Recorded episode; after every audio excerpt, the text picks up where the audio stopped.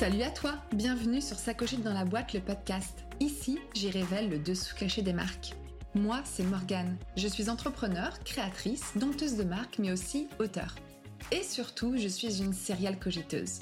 Dans ce podcast, seul ou en bonne compagnie, je t'embarque avec moi pour mieux comprendre les recettes secrètes du succès d'un projet. Et par succès, j'entends aussi l'idée d'une marque bien dans ses baskets. Allez, c'est parti.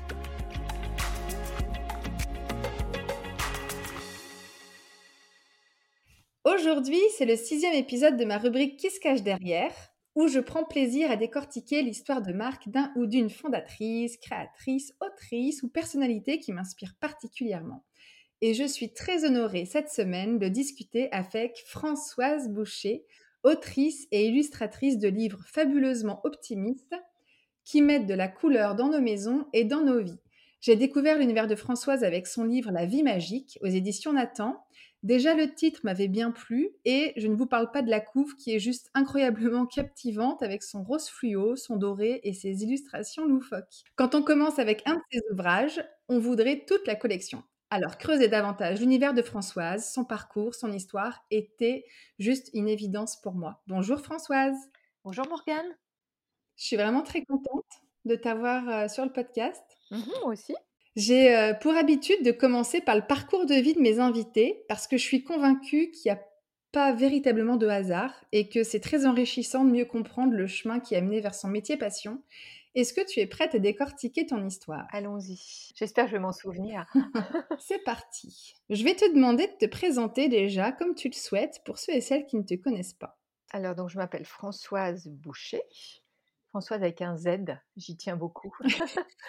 C-O-I-Z-E. J'ai vu ton message. C-O-I-Z-E. voilà. Et alors, en ce moment, on va dire, aujourd'hui, je suis autrice-illustratrice de, de, livres loufoques, drôles, mais aussi très très sérieux pour enfants. Et puis, je publie pour adultes. Là, je commence à publier en adulte. Ça, c'est pour le côté professionnel. Sinon, je suis une joyeuse, je suis née joyeuse et j'en ai fait mon métier. J'ai, euh, voilà, j'utilise cette joie euh, dans, mon travail, dans l'écriture et j'essaie de la transmettre euh, au maximum dans mes livres aux enfants aux adultes. Voilà, mais c'est toujours une joie lucide. Je suis pas du tout une naïve, ce qu'on peut croire parfois. Mais non, je suis très, très, très au courant de tout ce qui se passe dans le monde, etc. Mais j'ai décidé d'être joyeuse. Mais moi, j'aimerais bien savoir quel genre de petite fille tu étais? Alors, moi, j'étais une petite fille garçon manqué. Mais vraiment. J'avais les cheveux courts, j'avais plus de dents. Euh. j'étais sapée comme un garçon. J'étais sapée comme un garçon. J'avais une casquette en jean. J'avais des t-shirts avec des transferts que je faisais au fer à repasser. Enfin, j'étais, j'étais vraiment espiègle. J'étais pas du tout une petite fille, petite fille. Je jouais pas du tout à la poupée. Euh, j'étais pas du tout euh, intéressée par les trucs de filles, en fait. j'étais assez rigolote, je pense. Je, vais avoir un look un peu rigolo avec des couettes, euh, un peu à la Fifi Brin d'Acier, si ça dit quelque chose à quelqu'un. Ouais, ouais, Voilà, qui était un peu, qui était un peu mon héroïne. Donc j'étais, J'étais, après en termes de caractère, je crois que j'étais très timide. Je devais être assez calme, mais j'ai toujours eu un univers un peu de rêverie. J'étais assez solitaire, j'avais pas une vie euh, avec beaucoup beaucoup de connexions. J'habitais loin de mon école, etc. Donc ça a un déclic, je pense, au niveau de l'imagination, etc. Et euh, ouais, j'étais beaucoup avec moi en fait. Et j'aimais bien. Tu étais très dans. Oui, des histoires déjà petites. Ouais, ouais, quand j'étais petite. Et puis après, j'avais un univers, je voulais être clown. Je savais déjà que je voulais être clown en étant grande. Je faisais des tours de magie. Enfin, j'étais vraiment dans ce truc-là, en fait. Je faisais des tours, de, ah, je faisais des tours de magie à ma famille. J'écrivais des poèmes dans des petits carnets. Et puis j'étais. Et surtout, je pense que j'étais quand même très, très timide. J'avais pas beaucoup, j'avais pas tellement de copines. J'étais pas dans un environnement qui favorisait ça. J'avais pas une grande famille, donc je pense que non, j'avais, j'étais quand même assez solitaire. Tu as grandi où? J'ai grandi à Dijon, en province. Ah d'accord, en province. Je connais bien. Voilà.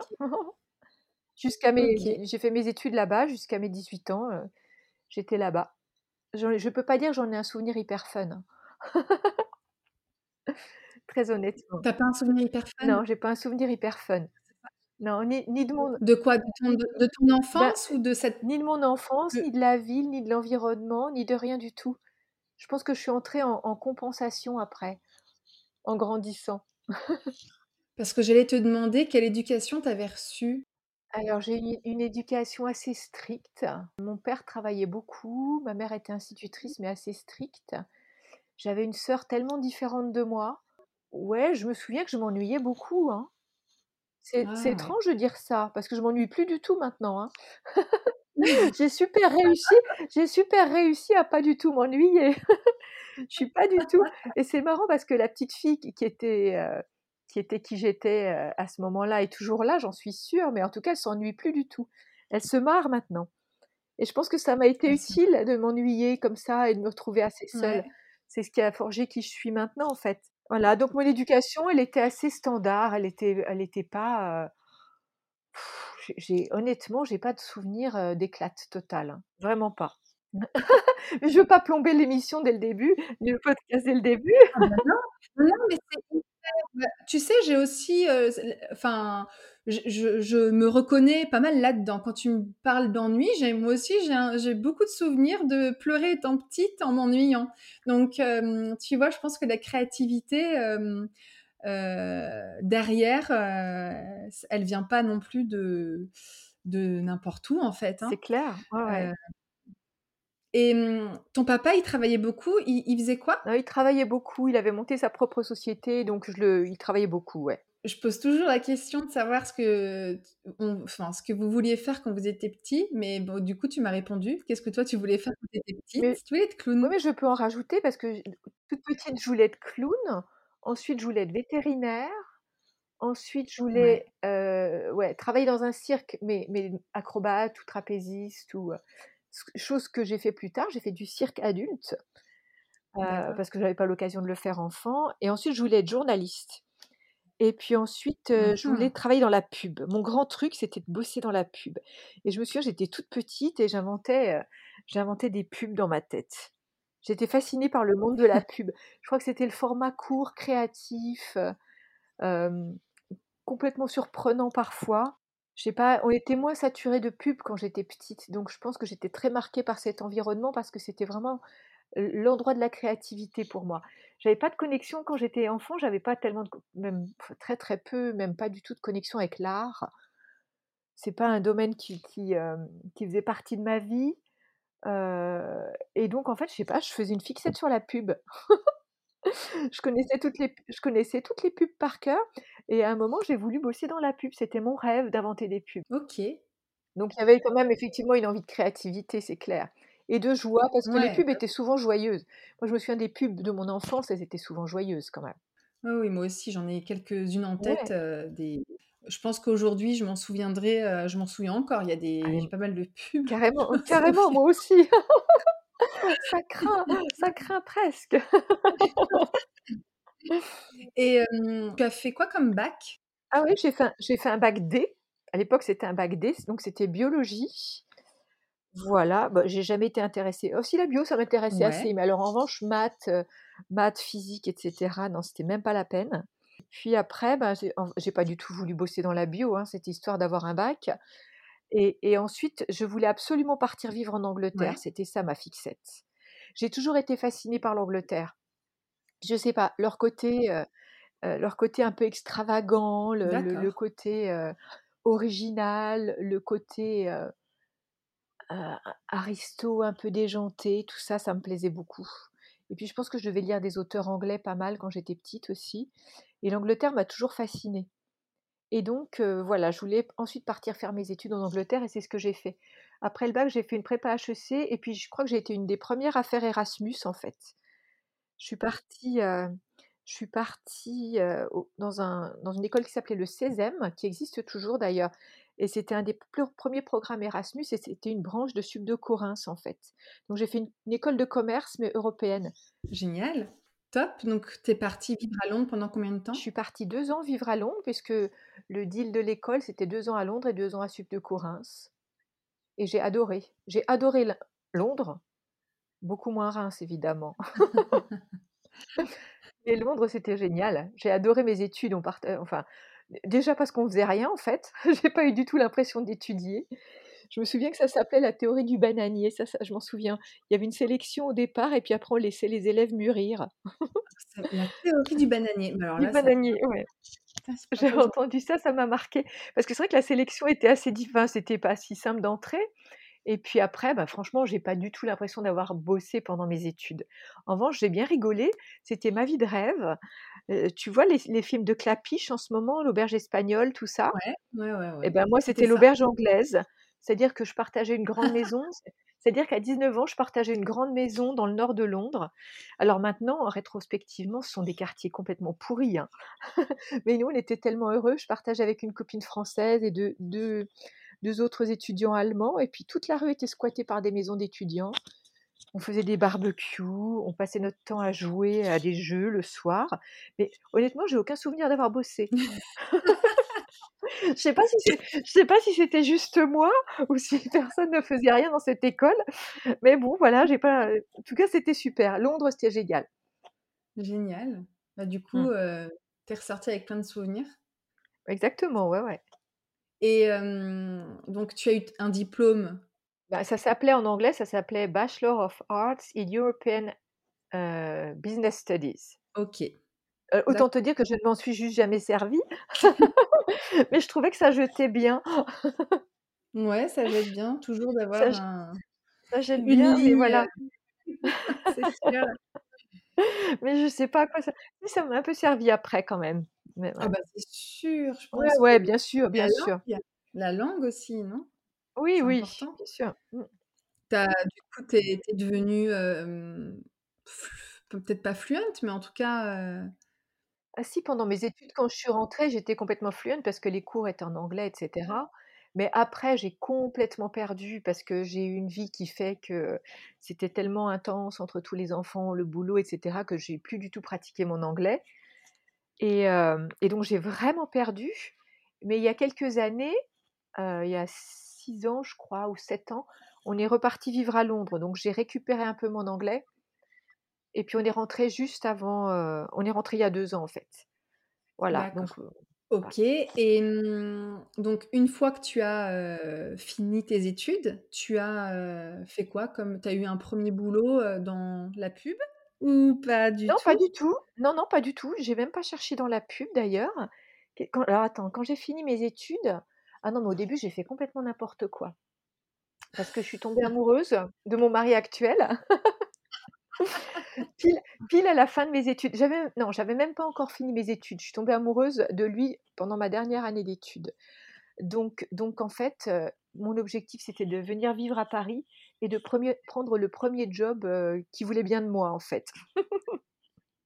ah, mais j'ai fait, j'ai quand même des périodes où j'ai fait n'importe quoi, mais je suis plus du tout la même maintenant. Hein. Mais voilà, et donc j'ai pris un premier job où je bossais dans les... Ah quand même, il y avait un lien avec la pub. Je bossais dans une boîte qui créait des objets publicitaires. Donc j'étais en lien avec des designers et voilà, c'était une boîte d'objets publicitaires. Mais ça a duré six mois parce que j'en ai eu ras-le-bol très vite. Et parce qu'après, je voulais travailler dans la mode. Après, mon nouveau truc, c'était de bosser dans la mode. Et puis moi, j'étais quand même toujours très sportive. J'ai fait un sport-études de gymnastique quand j'étais enfant, etc. Donc, j'étais toujours très intéressée par tout ce qui était sport. Donc, j'avais aussi un peu envie de bosser dans le sport. Et, en fait, j'ai bossé chez Repetto, tu vois, cette marque d'articles de, danse. Voilà. Et mon premier job, après, après la phase objet publicitaire, qui n'était pas très glorieuse, j'ai, je suis devenue chef de produit chez Repetto. Mmh, génial. ouais, Ouais, et ça, c'était mon vrai premier job, en fait. Et ça, c'était très sympa. Parce que je m'occupais, bah, je m'occupais de collection, je bossais avec des stylistes, voilà, c'était, je m'occupais de la collection des chaussures, tu sais, ils font des chaussures, les ballerines, etc. Ah, et je m'occupais des collections fitness. Et c'était très sympa parce que déjà, j'étais trop fière parce que j'avais un bureau rue de la Paix. Et si tu as joué au Monopoly et que tu as un bureau rue de la Paix, genre, c'est trop bien. à 22 ans, à, 22 ans, j'avais un bureau rue de la Paix. Et d'ailleurs, je passe encore, comme j'habite à Paris là en ce moment, je, je passe souvent devant mon bureau, qui est devenu en fait l'étage supérieur de la boutique Répéto rue de la Paix, donc juste à côté de l'Opéra. Et je me dis: «Mais waouh, c'était mon bureau quand j'avais 22 ans!» et je vois un grand lustre qui éclaire tout ça et je me dis: «Waouh, c'était chouette» et c'était c'était vraiment chouette comme expérience. J'ai appris plein de trucs, j'ai appris à gérer des collections, j'ai et puis on avait des relations avec l'Opéra de Paris aussi pas mal et heu, ça c'était une très chouette expérience. Donc ça, je je sais même plus combien de temps je suis restée, quelques années. C'était une Ouais. petite équipe sympa et puis après je suis partie au Bon Marché. Je suis devenue acheteuse au Bon Marché, responsable d'un département au Bon Marché, donc un grand un un grand magasin parisien qui était un grand Mmh mh. magasin très chic, très chouette, Et qui est toujours d'ailleurs, qui est toujours très chic. très chic, très chouette, voilà. Mmh mh. Et tu faisais quoi Voilà donc et donc j'étais responsable des départements, heu, lingerie, maillot de bain et et tout ce qui était, sport un peu enfin tout ce qui était on appelait ça Friday wear, tout ce qui était un peu détente. OK, je vois. Vêtements vêtements détente, voilà. Et puis là, je suis pas restée je suis pas restée très, très longtemps parce qu'en revanche, j'avais déjà 2 enfants et c'était vraiment il fallait bosser le samedi et Ah, les moi, acheteurs du tout samedi? Oui, parce qu'en fait, quand tu es quand tu es acheteuse dans un enfin, en tout cas, c'était comme ça quand j'y étais, quand tu es acheteuse au bon marché et j'imagine que c'est pareil dans les autres grands magasins, tu es responsable de ton département. Donc c'est comme si tu avais c'est comme si tu avais ta boutique à l'intérieur, donc tu es aussi responsable de l'équipe de vente. Et comme les grands les gros chiffres d'affaires se font le samedi, il fallait être là le samedi. OK, je Et vois. ça, j'ai pas tenu j'ai pas tenu très longtemps parce que Bah, ça moi je demande, un sacré ouais, avec des enfants petits, c'était compliqué, on pouvait plus partir en week-end et cetera et c'était un peu, mais bon, c'était super chouette aussi parce que alors là, j'avais pas du tout l'impression de travailler. Sauf que là, j'avais quand même un petit problème parce que j'avais j'avais l'œil, ça j'ai toujours eu l'œil, donc esthétiquement, j'étais j'étais douée pour choisir les produits, pour faire l'assortiment, pour sélectionner les marques et cetera. Mais alors en termes de gestion budgétaire, une catastrophe planétaire. Parce qu'il faut dire que j'ai jamais rien compris aux maths. Donc en fait, ce qui m'a sauvée, c'était que je choisissais des choses, des produits, des articles et des lignes de vêtements qui se vendaient bien parce que derrière, mais c'était, heu, je ne comprenais rien. Donc ouais. On va dire j'ai j'étais je pense qu'à un moment, j'ai eu quand même un gros sentiment d'imposture parce que, heu mais bon, bon, le le département tournait et cetera et puis après j'ai lâché l'affaire. OK. Et Et et après vas-y. ouais, après? Qu'est-ce qui s'est Et passé après le après, alors là alors là parce qu'en fait non mais c'est très marrant parce que je suis jamais quelqu'un qui, heu comment dire? Autant maintenant je mets une énergie folle et de depuis un bon moment maintenant, je mets une énergie folle dans mes choix. C'est-à-dire que je choisis vraiment des choses qui me correspondent et des choses que j'ai envie de faire et des choses, heu, qui me tiennent vraiment à cœur.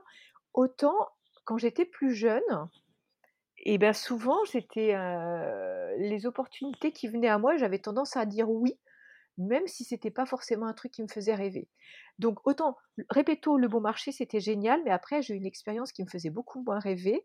Je suis partie travailler dans le groupe, dans le groupe Redoute Ouais, qui est un groupe énorme, hein, qui est devenu Pinot Printemps Redoute maintenant, donc il y a enfin c'est énorme maintenant, c'est devenu un un un énorme groupe de luxe qui comprend plein, plein de marques, ouais, mais qui comprenait aussi une marque qui s'appelait Cyrillus, oui, tu vois? ouais, Voilà, des vêtements. En fait, c'était un concept de vêtements pour toute la famille, donc hommes, femmes, enfants.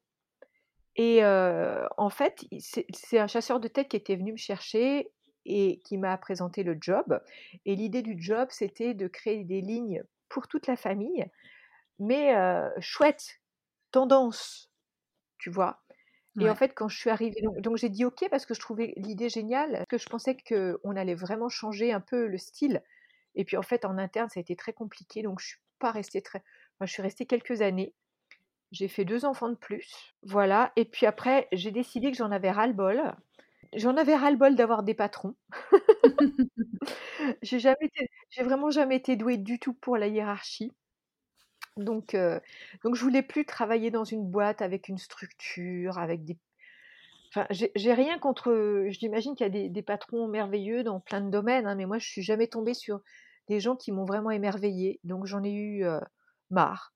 J'ai eu envie de me débrouiller un peu toute seule et j'ai quitté et là j'avais 4 enfants à ce moment-là et j'ai décidé de prendre un peu de temps pour moi.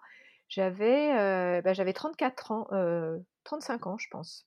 Que ma dernière fille est née quand j'avais 34 ans, j'ai décidé de prendre un peu de temps pour moi parce que j'étais quand même un peu décalquée, hein.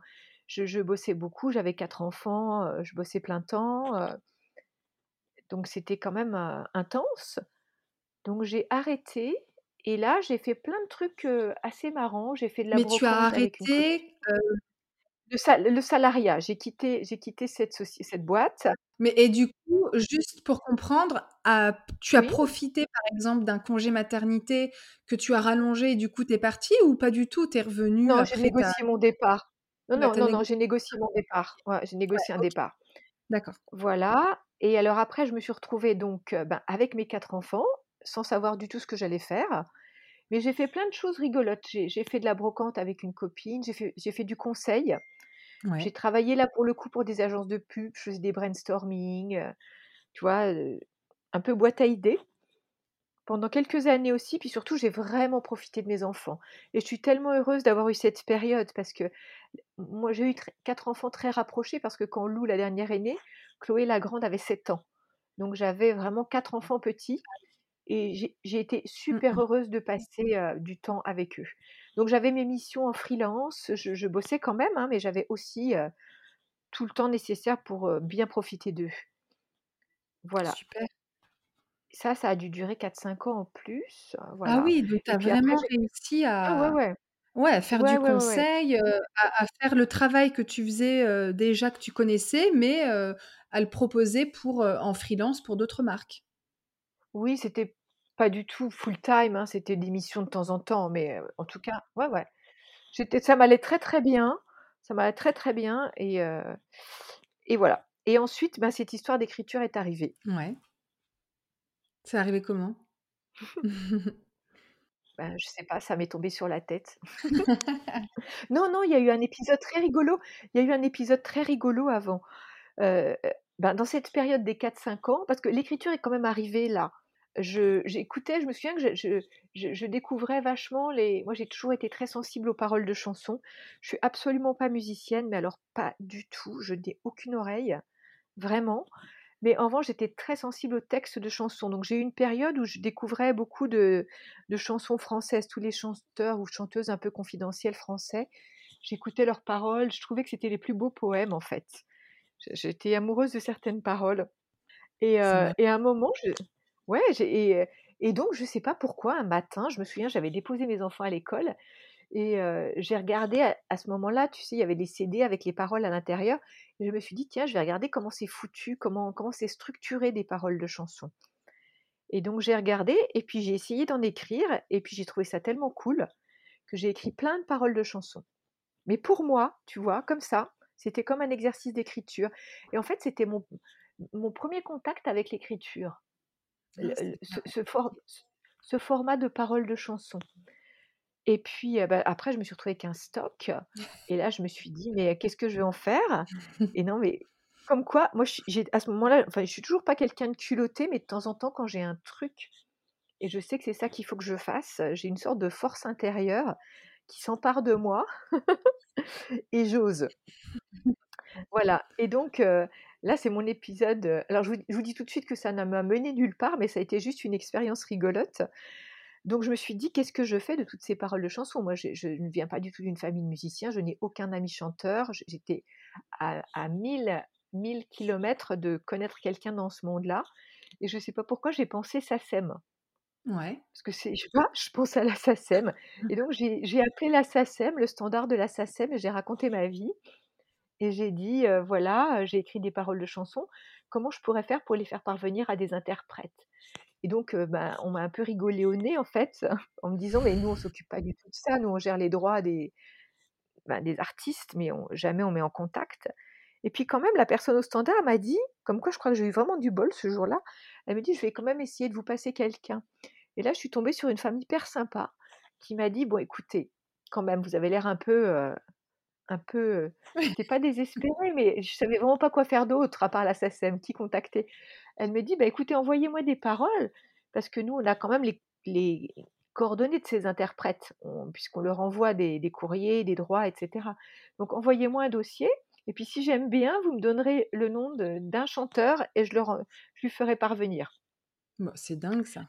C'est génial, hein, elle a été hyper sympa. Bah, ouais. Voilà, je me souviens plus de son nom, mais elle a été hyper sympa et moi, à ce moment-là, mon mon mon dieu, mais vraiment mon dieu, c'était Alain Souchon, qui est toujours, hein, je trouve ce mec extraordinaire.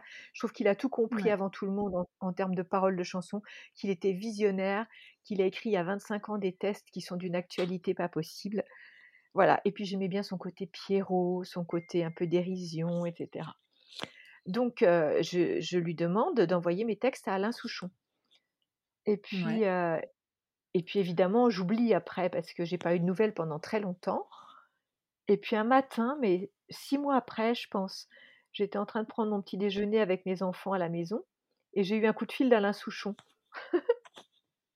et c'était vraiment très Non! marrant si et c'était vraiment très marrant parce que tous les mercredis, j'avais une copine, heu, qui m'appelait le matin pour savoir un peu comment on allait s'organiser avec les enfants et heu et j'ai cru que c'était elle qui me faisait une blague, donc j'ai dit: «Non mais arrête tes conneries Virginie». Donc j'ai dit à Alain Souchon: «Arrête tes conneries Virginie» et là il a dit: «Mais non», avec sa voix que je peux pas imiter, mais que j'ai bien reconnue, il a dit: «Mais non, mais je suis complètement Alain Souchon». Il m'a dit: «Je suis en train de ranger mon bureau et je vois vos paroles de chansons et ben, je trouve ça vachement bien» C'est et alors là, j'ai dit aux enfants, je faisais des signes aux enfants genre: «Mais taisez-vous, fermez-la, il m'arrive un truc important». Voilà et donc je suis allée me coller contre le mur de la cuisine pour, pour parler à Alain Souchon, calmement et puis, c'était symp c'était hyper sympa. Déjà, je l'ai remercié 10 000 fois parce qu'il m'a tellement encouragée et je lui ai dit: «Mais vous êtes super gentil, mais vous, vous les écrivez vos paroles, donc qu'est-ce que je peux faire?» et donc il m'a parlé d'un je sais même pas comment j'appellerais ça, c'était pas un workshop, mais c'était en fait un un truc, je vais dire un truc qui s'appelait je sais même pas si existe encore parce que c'était il y a longtemps, hein, c'était il y a plus de 15 ans, qui s'appelait les rencontres d'Astafor et en fait, c'était organisé par Francis Cabrel, qui était vraiment pas du tout mon chanteur préféré, hein, j'étais pas du tout dans ce style, mais il organisait des rencontres, heu, dans son village, pendant lesquelles il mettait en contact des interprètes, des compositeurs et des auteurs de paroles. Et j'ai été sélectionnée, donc j'y suis allée et puis, voilà, donc j'ai eu mon expérience d'écriture de chansons avec des compositeurs et cetera et puis après, en fait, ça m'a complètement, j'ai trouvé que tout le monde avait tellement de talent, music de ta de talents musicaux que moi j'avais pas. Moi, j'avais le talent d'écriture, en fait, mais j'avais pas le talent musical. Donc j'étais très contente d'avoir, vécu cette expérience, mais ça m'a un peu, coupé les pattes, on on va dire. Mais mmh. en tout cas, j'ai toujours gardé ce truc d'Alain Souchon qui m'a dit: «Ne lâchez pas, ne lâchez pas» et je l'ai appliqué à autre chose. Je l'ai appliqué à l'écriture pure. C'est quand même assez incroyable cette histoire. Ouais, elle me fait rire cette histoire. Bah, après, je vous passerai les détails, mais je l'ai recroisé par hasard et tout. C'était il y a eu plein de trucs drôles, mais là, ça pourrait prendre tout le podcast, donc heu, Ça marche. voilà. Non, mais c'est vrai que c'est je vais laisser planer le mystère. dingue. Bah, ouais, non, mais ouais, ça pour un ça sera pour un un autre rendez-vous. Voilà, voilà. Et donc du coup, à quel moment est-ce que tu t'es dit: «Non mais bon, allez hop, maintenant, je sais quoi faire de tout ça»? Alors après, je me suis dit donc je me suis dit: «Basta les paroles de chansons, je suis trop nulle en musique» et puis en plus, en tant que juste auteur, il aurait fallu, trouver des des interprètes, enfin, il fallait monter une équipe, c'était compliqué, quoi. Enfin, il fallait travailler avec d'autres personnes et du coup, je me suis mise à écrire ce qui me passait par la tête, en fait et ça a été ça le déclic. J'ai commencé à écrire exactement ce que j'avais envie d'écrire, sans illustrer du tout au début et j'ai écrit des petits textes, heu, en laissant venir exactement ce qui avait envie de de couler à travers moi, en fait. J'ai laissé venir l'inspiration et je me jugeais pas du tout. J'avais un cahier et voilà et et mes premières expériences d'écriture, été des petits textes très courts, en fait, sur la vie. Puis après, j'ai eu envie de l'illustrer et puis comme je venais d'un monde, le monde de la mode dont je vous parlais, dont je parlais précédemment, dans Ouais. lequel tous les 6 mois, il fallait créer une collection, partir de zéro et cetera. Heu, j'ai eu envie de de de vraiment créer un livre, en fait. J'avais besoin de bosser, j'avais besoin je suis pas quelqu'un qui a envie d'écrire pour moi. J'avais envie de Oui, ça suffisait pas, quoi. ça suffisait pas, j'avais envie d'en Mmh. faire quelque chose. Ça, j'ai toujours eu, en fait. Je crois que j'y croyais pas en même temps, mais c'est très bizarre parce que j'ai fait ça au début complètement pour m'amuser, parce que j'avais envie de voir. C'était de la curiosité, j'avais envie de voir ce que j'étais capable d'écrire, ce que j'avais dans le dans le dans les tripes ou ou dans le cœur ou dans la tête ou enfin, ce qui demandait à sortir, en fait. C'était ça mais ma première expérience avec l'écriture et heu et donc j'ai laissé faire ça. Je me suis pas censurée du tout, puis j'observais et puis je me suis rendu compte que c'était vraiment beaucoup des réflexions sur la vie, en fait, mais de manière décalée, de manière détournée, de manière humoristique. Donc j'ai écrit plein de petits textes et je me suis dit: «Bon, OK, moi je suis quelqu'un qui aboutit ses projets, j'ai pas du tout envie d'écrire pour moi dans ma chambre ou dans ma cuisine.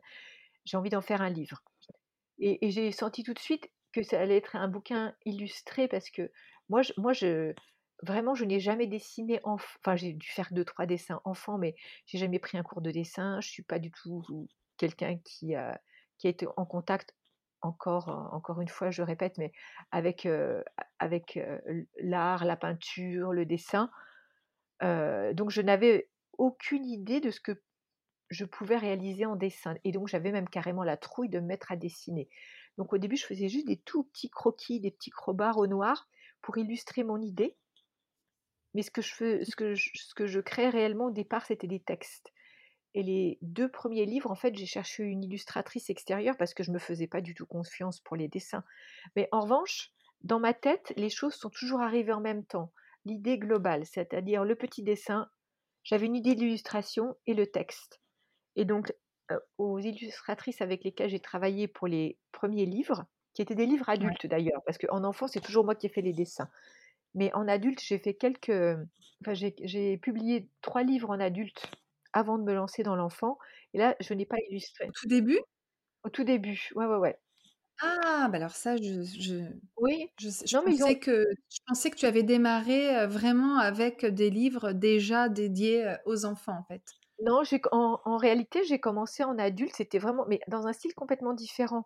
C'était très poétique, des textes très courts, des voire un peu nostalgiques, tu vois? C'était, et illustré par quelqu'un d'autre et je suis très contente parce que j'ai toujours été publiée. Mon 1er livre a été publié aux éditions du Seuil.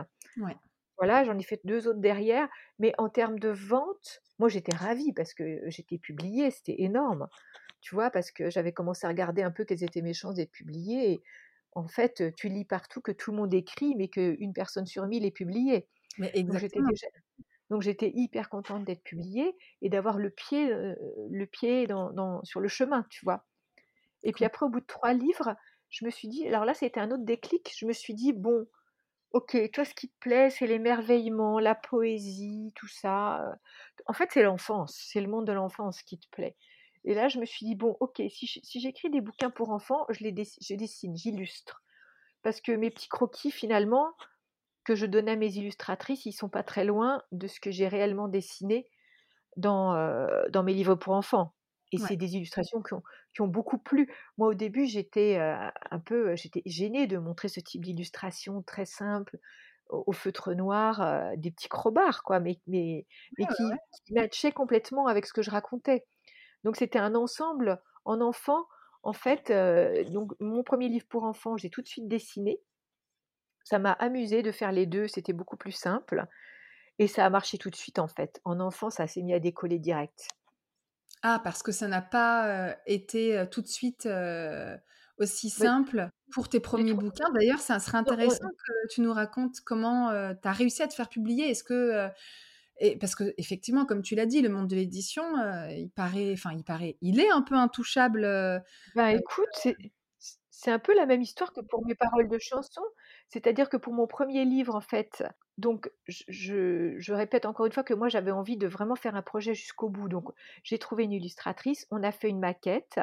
Je lui ai dit: «Écoute, moi, je n'ai aucun contact dans l'édition, exactement comme dans la chanson, mais je vais aller présenter, heu, à qui je peux présenter la maquette» et donc en fait, c'était le salon du livre quelques mois après, porte de Versailles et comme je n'avais à nouveau aucun contact ni dans l'édition, ni aucune piste, ni rien, ni aucun piston, je suis allée, au sur le salon du livre et avec ma maquette sous le bras et évidemment, je ne connaissais rien. Je savais pas que c'était des libraires qui tenaient les stands et pas forcément les éditeurs. Donc je je me suis fait jeter de plein de stands, plein de stands, mais je gardais mon cap. Je je gardais mon smile et je gardais mon cap avec ma maquette et puis je me disais: «De toute façon, j'avais décidé que je m'en foutais parce que c'était normal de c'était De normal galérer de au début? de galérer». Voilà, donc j'étais en mode: «Je lâche pas l'affaire» Et Ouais. évidemment, avec ma maquette, enfin, quand on quand le la maquette du livre était terminée, j'étais déjà allée en librairie pour voir un petit peu chez quels éditeurs je rêvais d'être éditée. Parce que pour voir un peu quelles étaient les lignes les lignes éditoriales des bon boîtes qui de m'intéressaient. Voilà, pour voir dans quelle, dans quelle, dans quelle collection j'imaginais cette maquette publiée. Donc j'avais une liste d'éditeurs idéaux en tête. Et évidemment, le premier c'était Le Seuil, parce qu'à l'époque, il y avait au Seuil une une collection de petits livres, de petits livres cadeaux et c et cette, heu, ce premier projet rentrait complètement là-dedans. Donc mon éditeur de rêve, c'était Le Seuil. Donc je reviens sur le salon du livre, porte de Versailles, avec ma maquette sous le bras. Il est 17:00, j'ai commencé à 10:00 du matin, je me suis fait jeter partout de partout et là, j'arrive sur un stand qui n'avait rien à voir avec les éditions du Seuil et je fais mon petit truc normal, c'est-à-dire que je vais voir la nana à l'accueil, je lui dis: «Voilà, j'ai fait une maquette, à qui est-ce que je pourrais la présenter?» et elle me dit: «Heu, bah, allez voir cette femme là là», elle me montre une femme qui était en train de partir avec son sac, elle quittait le salon. Donc je vais la voir et je lui explique: «Voilà, j'ai écrit un livre, j'ai trouvé une illustratrice, est-ce que je peux vous présenter la maquette?» donc je répète, je n'étais pas du tout aux éditions du Seuil et cette personne s'arrête très gentiment, elle regarde la maquette, elle me dit: «Ah mais moi j'adore et c'est pour les éditions du Seuil» et là je rigole parce que je dis: «Mais oui, mais c'est mon éditeur de rêve les éditions du Seuil, mais là je suis pas au Seuil». Je sais plus chez qui j'étais et là elle me regarde, elle me dit: «Oui, mais moi je quitte cette boîte-là, la boîte du stand sur lequel j'étais et je pars au Seuil. Je viens d'être embauchée au Seuil, donc je vous rappelle» et elle m'a Ah rappelée. d'accord. Elle m'a rappelée, voilà et donc en fait et ben, c'est en faisant ce que je n'étais pas du tout censée faire, que j'ai réussi à être publiée et éditée par l'éditeur de mes rêves, en fait et donc moi, à chaque fois qu'on me demande, je dis: «Mais juste suivez votre intuition et même quand tout le monde vous dit que c'est pas comme ça qu'il faut faire, vous faites ce que vous avez envie de faire». Génial, bah oui, c'est vraiment ma c'est vraiment ma leçon parce que moi, c'est exactement comme ça que je suis arrivée là où je suis, en termes de publication et donc Et elle m'a rappelée, je me souviens de cette femme qui a quand même elle s'appelait Florence, et et alors après il y a eu plein de de hauts et de bas. Après elle m'a dit: «Non mais on n'a plus les budgets». Enfin bon, je suis passée par quelques petits moments de panique, mais il a fini par être publié et j'étais ravie. Les quantités n'ont pas été dingues, mais c'est ce c'est c'est la 1re marche qui a permis d'être éditée après et voilà et après 3 livres pour en pour adultes, donc j'ai commencé en enfant, j'ai été publiée chez Nathan chez Helium de manière à peu près simultanée parce que là, il s'était passé encore une chose assez dingue, c'est qu'en enfant, mon 1er livre, c'est un livre qui s'appelle «J'aime les mots» parce que moi je suis une amoureuse des mots. Vraiment, je je voulais expliquer aux enfants à quel point les mots étaient précieux, comment on pouvait jouer avec les mots, à quel point il fallait faire attention à la manipulation des mots, comment ils pouvaient blesser et cetera. Donc mon 1er livre, c'était vraiment cette idée de présenter toutes les facettes des mots et tous les pouvoirs des mots aux enfants. Voilà et j'obtiens un rendez-vous chez Helium, qui a été racheté depuis par Actes Sud et en parallèle, j'avais un rendez-vous chez Nathan. J'ai obtenu 2 rendez-vous. Là, c'était encore un énorme coup de chance. J'ai obtenu 2 rendez-vous, mais à 2 jours d'intervalle chez Helium et Nathan et je montre ma maquette chez Helium on va dire, un en début de semaine. 2 jours après, je monte chez Nathan, la même maquette et 2 j enfin, le même jour, les 2 me disent: «Mais oui, on on te publie» et donc j'ai dit voilà, mais moi j'étais sur un petit nuage à ce moment-là. J'étais sur un petit nuage. Et donc comme Helium j'avais eu mon rendez-vous chez Helium d'abord, j'ai dit: «OK» à Helium, mais évidemment, j'ai dit à Nathan: «Non, non, mais vous vous m'avez dit que vous me publiez, donc si c'est pas celui sur les mots que je dois a laisser à Helium puisqu'ils ont répondu, d'abord, laissez-moi vous en proposer un 2e» et donc ils m'ont dit: «OK». C'était Céline, heu, cette femme aussi qui m'a fait confiance chez Nathan. Elle m'a laissé lui proposer une autre maquette et j'ai très vite inventé un 2e livre parce que je voulais pas lâcher cette perche Nathan et en fait, heu, j'ai été publiée chez Helium et chez Nathan de manière, heu, très enfin, en termes de date, c'était très proche. Voilà et là, c'est ensuite c'est ch chez Helium, j'ai publié plusieurs livres pour enfants, mais c'est chez Nathan que vraiment c'est devenu, chez Nathan, c'est devenu fou, en fait. J'ai moi qui moi qui ai commencé pour rire, enfin, vraiment, c'était pas du tout dans l'idée d'en faire un métier, vraiment pas et ben, Ça, chez je voulais, Nathan effectivement, je trouvais ça intéressant parce qu'on dit beaucoup enfin, on dit souvent: «On n'écrit pas un livre pour gagner sa vie». Sinon, ça Ah bah, ferait. pas du tout, pas du mais tout. c'est intéressant, justement. Moi, c'était pas du tout comme ça parce que j'ai bah, j'avais bien vu, hein, les premiers, heu, les premiers livres pour adultes. Heu, franchement, je rigolais quand je quand j'ouvrais mes mes droits d'auteur, heu, annuellement. On est on est payé une fois par mois par an en droits d'auteur et je Ouais. rigolais. Je rigolais. C'était, je pouvais aller déjeuner avec une copine 2 fois. Ouais, dérisoire, complètement dérisoire. Voilà et après donc quand je suis passée à c'est marrant parce que quand je suis passée chez Nathan, je sais pas, j'ai eu un déclic dans ma tête. Je me vois encore, je sais plus dans quelles circonstances, mais je me vois avoir ce déclic dans ma tête et je me suis dit: «OK ma poulette, maintenant si tu veux en faire un métier, il faut que tu gagnes ta vie». Voilà. Donc soit tu continues et tu gagnes bien ta vie avec les livres, soit tu arrêtes et tu retournes dans le marketing, tu te trouves un job de directrice marketing quelque part et cetera et c'est drôle parce que j'ai eu cette conversation avec moi-même dans ma tête. Donc c'était ça, c'était soit ça se mettait à vraiment bien marcher et je gagnais ma vie soit j'arrêtais et je faisais autre chose. Parce que j'ai jamais été quelqu'un enfin, voilà, moi j'ai moi j'aime pas l'idée de bosser sans gagner ma vie. Je trouve que c'est hyper important. Voilà et en fait, je je sais pas si c'est l'univers qui m'a entendue ou quelque chose, mais à ce moment-là, j'ai publié mon 2e livre chez Nathan qui était le livre sur les parents. Le Et le 1er livre chez Nathan, c'était lequel? le livre qui te, qui te qui fait aimer les livres même à ceux qui n'aiment pas lire. D'accord. Voilà et le qui a bien marché, il a vraiment bien marché. Il y avait déjà plein de ventes à l'étranger, on a vendu plein de droits à l'étranger et cetera et mais ensuite, j'ai publié Les Parents et là, il s'est passé réellement quelque chose. J'ai dû toucher une corde parce que là, ça s'est complètement excité. Mais vraiment, heu, complètement dingue. Les ventes étaient dingues.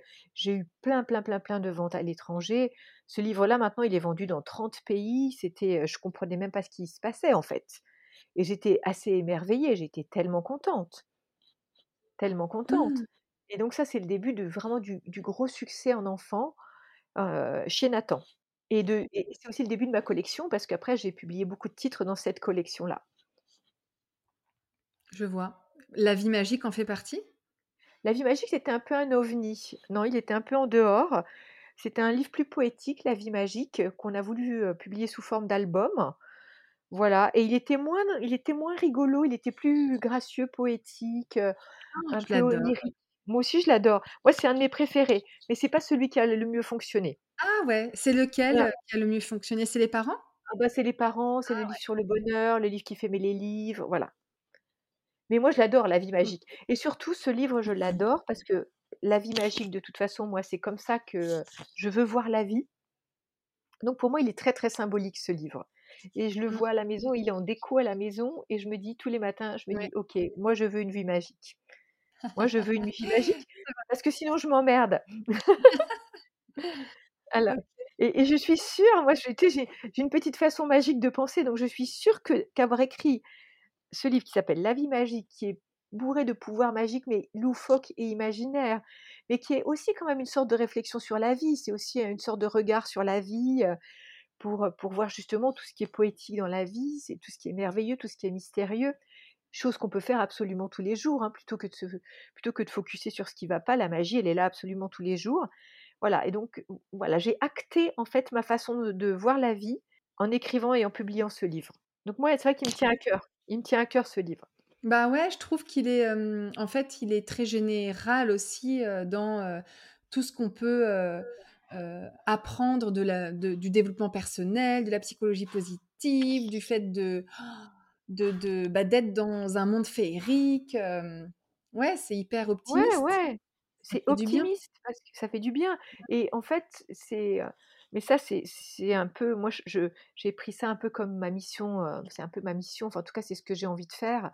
C'est que je trouve que la vie est complètement magique, mais qu'on l'oublie tellement tout le temps. Mais tous les jours, la vie est magique.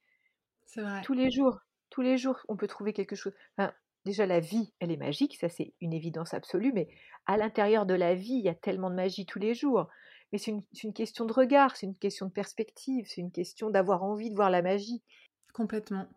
Ouais. Et donc du coup, c'est intéressant, tu tu tu je voulais savoir un petit peu comment toi tu, heu ouais, c'était quoi ton combat, heu, justement à travers tout ça? Et en fait, tu viens d'y répondre. C'est l'idée de transmettre, heu, d'essayer de faire en sorte que les gens soient plus heureux? Ben, je pense que le but ultime, c'est ça, parce que mais en passant par, par la simplicité, par l'émerveillement, par la compréhension des choses simples, par le jeu, par l'humour, évidemment, beaucoup par l'humour. Parce que je trouve qu'on est, heu, honnêtement, on est dans une situation où la majorité, heu enfin moi je vis à Paris, mais je pense que finalement c'est pas si différent ailleurs. Je je sais pas, j'en sais rien, mais en tout cas, je trouve qu'il y a quand même une chape une chape sur les humains, Ouais. surtout ces dernières années. Surtout ces dernières années, évidemment, les gens sont pas joyeux. Mmh. C'est lourd, c'est gris. Mmh Enfin mh. là, évidemment, surtout certainement plus à Paris que c'est lourd, c'est gris, c'est sérieux, c'est plombé, c'est, heu alors qu'il y a il y a une autre façon de vivre et ça dépend pas et évidemment évidemment, certaines circonstances de vie sont beaucoup plus, heu, favorables à regarder la magie ou la la la vie avec un œil magique que d'autres, évidemment. Ça, je le nie pas du tout. Mais je pense qu'on peut tous, tous, tous apporter beaucoup plus de légèreté dans nos vies. Complètement. Voilà et moi, Et c'est ça. En fait, ce que je veux faire, c'est ça et ça passe par la joie et ça passe et et en fait, c'est c'est quelque chose que je fais dans mon propre petit labo personnel d'abord, dans ma vie à moi, dans ma vie familiale, dans Mmh. ma vie amicale et cetera. J'essaie d'apporter de la légèreté tout le temps. Moi, je suis quelqu'un d'hypersensible, donc je suis pas quelqu'un de forcément léger. J'ai un je je peux être je suis très légère dans ma façon d'être et cetera, mais j'ai aussi des moments où je suis, plombée, où je suis, comme tout le monde, comme tous les humains. Je suis pas quelqu'un qui qui suis complètement, heu bah, c'est pas les bisounours non plus, mais en tout cas, j'ai choisi j'ai choisi de vivre comme ça OK. en diffu en diffusant Et toutes ces valeurs-là au max. Mmh. Super. Auprès de mes enfants d'abord. Ouais. Bah oui et ça, c'est intéressant. C'est ce que tu fais pour toi, heu, finalement, tu le retranscris, heu, à travers tes livres et pour, pour le pour tout le monde, en fait. Ouais, Les surtout enfants, les parents, Oui, parce les que moi, ce qui ce qui m'attristait beaucoup, parce qu'évidemment, avec 4 enfants, j'ai vu j'ai vu défiler beaucoup de copains d'enfants à la maison et cetera.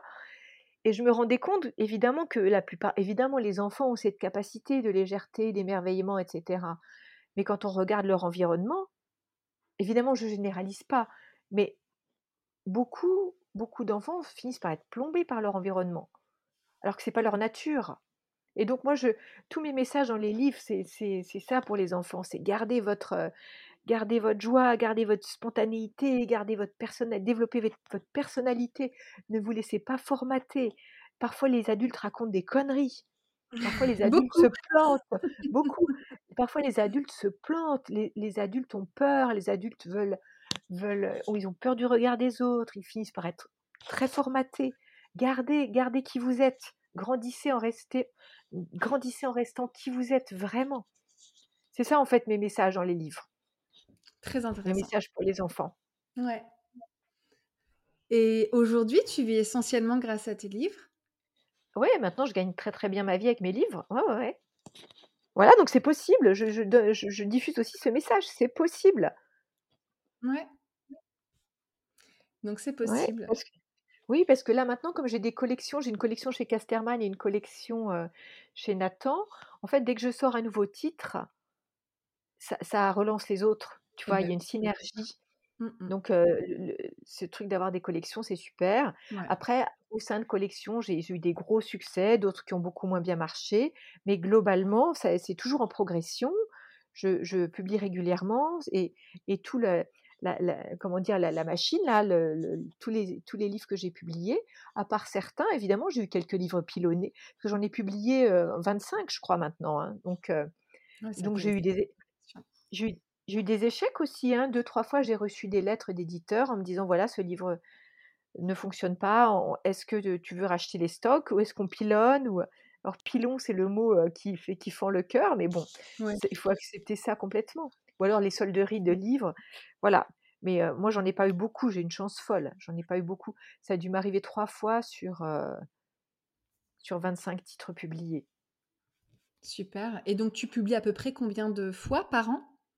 Alors j'ai eu une grosse période très intense, donc suite au au à ce succès et à à la à la vitesse, enfin à la à la comment dire? À l'énergie donnée par le livre sur les parents, là, j'ai été prise dans une sorte de spirale. C'est-à-dire que là, j'ai beaucoup publié. J'en écrivais trois, trois par an, je crois, ce qui était beaucoup. Ouais. Et là, maintenant, j'ai complètement ralenti.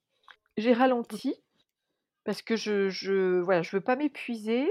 Et puis, je suis passée en adulte là très récemment. J'ai fait un livre que j'adore en adulte. C'était exactement le bouquin que je voulais écrire, qui s'appelle It's Now et qui est publié chez Nathan aussi, mais dans une collection adulte. Et voilà. C'est le petit dernier. Celui-là, je l'ai. J'étais contente. Je me suis dit, ah, je vais enfin pouvoir en avoir un pour moi, parce que les autres, ils sont dans la chambre de mes enfants. Oui. ouais, je l'ai. Voilà. Et, donc là, c'est mon nouveau truc. Je suis passée en adulte, mais je veux garder ces, mes piliers, c'est-à-dire, enfin, mes, ce qui me caractérise, c'est-à-dire m'emparer d'un sujet sérieux, mmh. passer des messages qui me tiennent à cœur, faire bouger. Là, là en l'occurrence, en adulte, c'est réveiller, faire, faire prendre conscience de plein de choses qu'on peut changer dans nos vies pour être plus heureux, et puis toujours avec cet humour complètement décalé, en fait. Et justement, j'aime bien, j'aime bien connaître le rapport que les gens entretiennent avec la marque. Et je voulais savoir si toi, avec tout cet univers, tu avais l'impression d'avoir une marque ou d'être une marque? Ah, pas du tout. Alors là, moi, c'est très très bizarre. Il y a un truc un peu. Dans ma vie, j'ai un truc un peu schizo avec cette, cette aventure du livre. Parce que, en fait, en, termes de vente, c'est, j'en ai vendu plus d'un. Je, je crois que je, je suis à 1 400 000 exemplaires vendus dans le monde. Donc, c'est énorme, sachant que les taux de. Il y a des taux de rotation comme pour les magazines, les bouquins sont lus par deux ou trois personnes. Donc, vraiment, vraiment, je, c'est énorme. Mais mais j'ai pas du tout l'impression, parce que moi, en fait, ce qui m'amuse, c'est d'écrire mon livre dans mon salon. Donc, je suis toute seule, je l'écris toute seule. J'ai évidemment un, super support de la part de mon éditrice. En ce moment, je publie plus chez Nathan, donc c'est mon éditrice Carola chez Nathan et toute l'équipe que je vois à plusieurs reprises au moment de l'élaboration du livre. Mais c'est quand même un métier très solitaire. Et puis ensuite, quand le livre est fini, il est publié et là, il part en voyage. Donc moi, il m'échappe complètement. Je, je, suis très peu sur des salons. Je fais pas beaucoup de salons ou de signatures. Moi, j'aime la nature. J'aime pas du tout être enfermée. Même si j'adore rencontrer mes lecteurs de temps en temps, c'est super à chaque fois. Mais moi, j'ai besoin de prendre l'air le week-end. Je peux pas être enfermée dans un salon, dans une librairie. Même si je remercie mais infiniment les libraires et, et les organisateurs de salons. Mais bon, bref, pour tout ça pour dire que je ne rencontre pas tant que ça mes lecteurs et donc c'est très bizarre parce que j'ai pas l'impression, hein, je, suis complètement déconnectée de ce qui se passe à l'extérieur pour mes livres. En fait, tu écris et tu t'occupes pas du tout de ta promotion. Non, je m'occupe pas du tout. Enfin, non, je m'occupe pas. Là, là pour le, enfin, il y avait des, il y a des attachés de presse qui s'occupent de la promotion.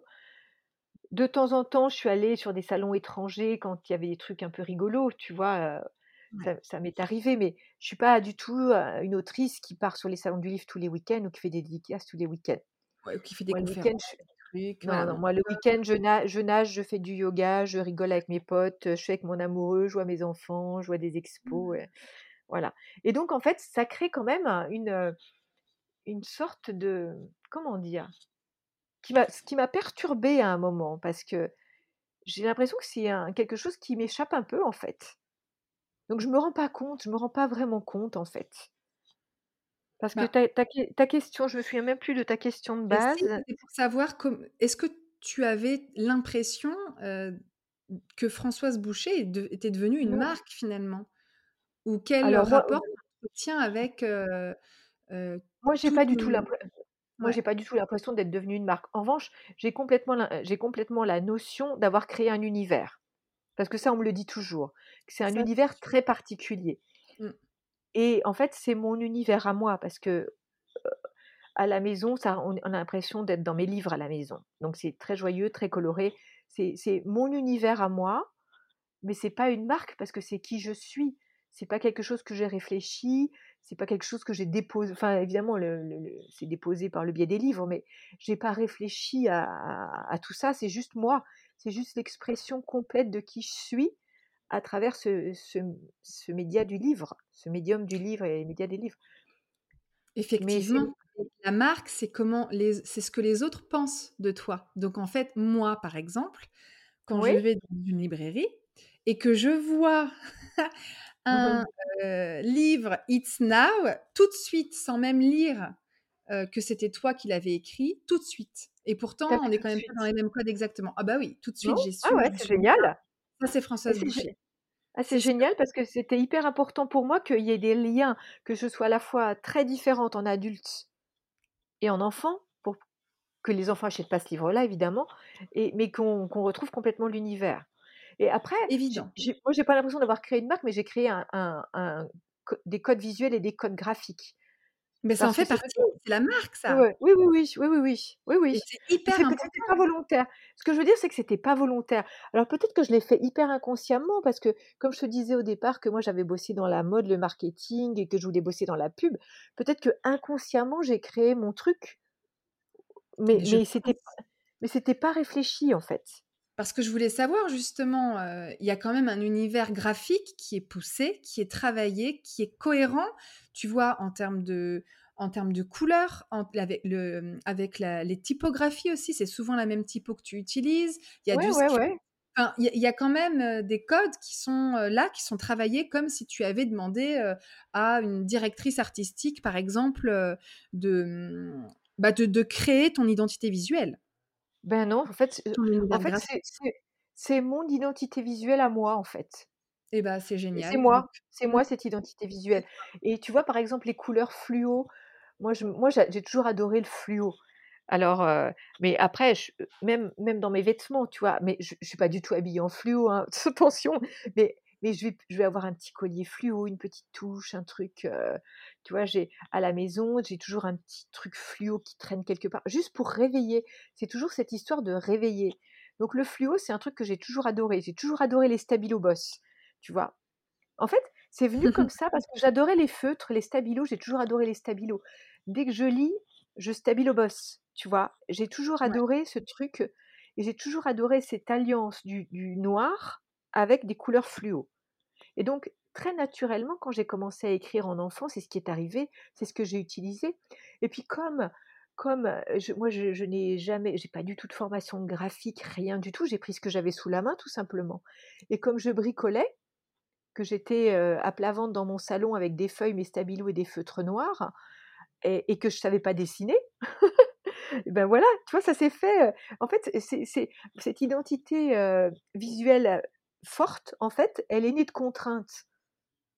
Parce que j'avais Oui, c'est ça. j'avais j'avais pris ce que tu avais sous la main et puis, Ouais, J'ai pris qui j'étais, donc moi je me je voilà, j'étais je je m'avais, je sais pas comment on dit, j'étais sous ma main et puis j'ai pris mes feutres noirs qui étaient sous ma main et puis et puis j'ai pris les stabilos qui traînaient toujours chez moi. Parce que, tu vois, je quand j'écrivais des petits mots aux enfants, c'était toujours comme ça, du texte noir et des stabilos ou quand je faisais des affiches pour les brocantes, c'était feutre noir et stabilo et les vœux que pour mes copines ou autres, c'était feutre noir et stabilo. Donc en fait, tu vois, j'ai juste utilisé, qui j'étais et et et ce qui m'entourait comme objet, comme outil dans cette création de livre. Mais c'était com Et que complètement ça te plaisait. Il fallait Ouais que j'imagine que ça te plaisait visuellement, c'était important parce que tu Bah as oui, quand même. Un goût de l'esthétisme, je pense, qui est, heu, assez prononcé et c'était important que ce que tu allais rendre, heu, derrière à l'éditeur, ça soit, heu, esthétiquement, Ouais et puis je voulais aussi que ça ressemble à rien de de ce qui existait déjà. Ouais. Ça, je pense que Ça, tu as réussi. ouais, ouais, je je pense que ça c'était ça je sais même plus si ouais, je pense que ça c'était conscient. L'idée qu'il y a tant de Ouais. bouquins pour enfants, il y a tant de trucs qui reçoivent et alors attends, il y a des bouquins extraordinaires en enfants, il y a des c'est extraordinaire la Oui. littérature Mmh. jeunesse. Voilà, mais moi je sais que ce qui m'attirait toujours, c'était des ovnis en en littérature jeunesse. OK. Toujours. Et Donc voilà, mmh j'ai créé des ovnis. Tu as créé des sorte ovnis. d'ovni, j'ai créé des ovnis et du coup ils se sont ils se sont, imposés un peu tout seuls graphiquement parce qu'on les repérait de loin, et du coup je pense que les libraires ont été intrigués aussi, Mmh, c'était différent. et puis surtout après, le truc que je n'avais pas du tout imaginé, ça c'était pas du tout volontaire, mais que c'est devenu mes livres sont devenus aussi des objets de décoration dans les chambres d'enfants. Oui, exactement. Parce parce que comme ils sont fluos, ils sont souvent, ben, en Mmh. facing, tu vois? En sur une étagère ou et ça alors pour le coup, j'avais pas du tout j'ai pas du tout voulu ça. C'est un truc complètement inconscient. Mais après quand j'ai après quand j'ai compris que c'était ce qui alors en revanche, tout au début, c'était complètement inconscient, mais après, au fil de l'eau, j'ai bien compris que c'était ma recette qui fonctionnait Ouais. et que j'ai déroulé. Et tu as jamais pensé ou on t'a jamais proposé de décliner, heu heu, je sais pas, les ton univers sur d'autres supports que autres que des livres, des affiches, des j'en Mmh, sais alors rien? j'ai fait une petite collection pour Covadis 2 années de suite, tu sais, des agendas, des trousses, des des journaux Ouais. intimes pour les enfants. J'ai fait ça, j'ai fait des t-shirts pour, mais c'est plus là, c'était pour des copines à Paris. J'ai fait un t-shirt féministe pour les enfants, pour, mais moi j'ai jamais cherché, j'ai jamais cherché ça.